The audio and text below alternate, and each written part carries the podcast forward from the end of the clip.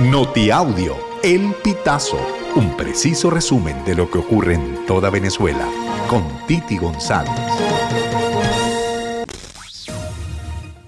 Bienvenidos a una nueva emisión del Notiaudio El Pitazo del 1 de febrero del 2024.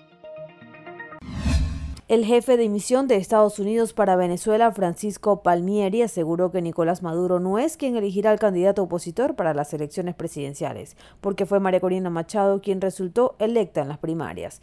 En este momento estamos enfocados en la inhabilitación de ella. Es la candidata de la oposición y debe tener derecho a participar, aseguró. En una entrevista exclusiva para la Alianza Rebelde Investiga, formada por los medios digitales tal cual Runrunes y El Pitazo, de este primero de febrero, Palmieri insistió en que la prioridad de su gobierno es que haya elecciones libres en el país. La Corporación Eléctrica Nacional extendió hasta el 29 de febrero el plan borrón y cuenta nueva con el que los usuarios podrán actualizar los datos de contrato y pagar el servicio. La información fue difundida a través de las redes sociales oficiales de la empresa estatal y detalla que el plan se prolongará por igual en los estados de la región central, Llanos, Oriente y Guayana.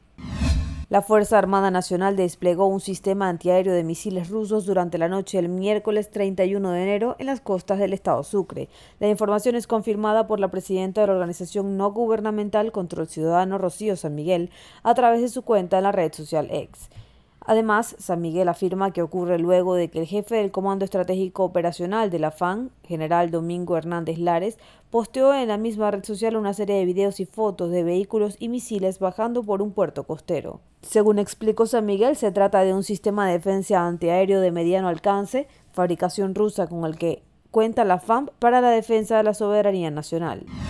Leonardo Muñoz, de 40 años, aseguró que obedecía órdenes del diablo cuando el 28 de enero atacó con un cuchillo a su vecina, Jacqueline Aurora Palmar, de 47 años, en casa de ella, ubicada en Maracaibo, Estado Zulia. Estoy obedeciendo órdenes del diablo, dijo Muñoz, quien se quitó la vida luego de apuñalar nueve veces a Palmar, según relataron familiares y amigos.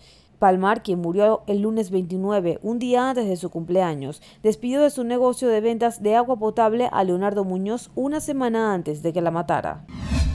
Según el ingeniero ambiental Alfredo Gil, el periodo del 1 al 29 de enero se han detectado un total de 9.113 focos de calor en Venezuela. Los estados más afectados son Apure, Guárico, Bolívar y Anzuategui, representando el 68.3% del total nacional. Estos datos indican una situación crítica, ya que todos los estados, a excepción de Falcón, Miranda y Distrito Capital, están experimentando niveles de focos de calor por encima de la media. A su vez, el ingeniero informó que los niveles de los ríos en la cuenca del río Orinoco están descendiendo, lo que podría agravar la situación.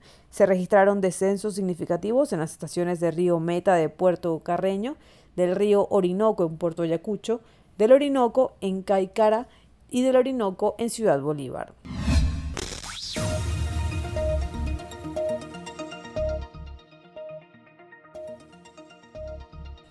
Amigos, así finalizamos. Si quieres conocer más informaciones, ingresa a elpitazo.net.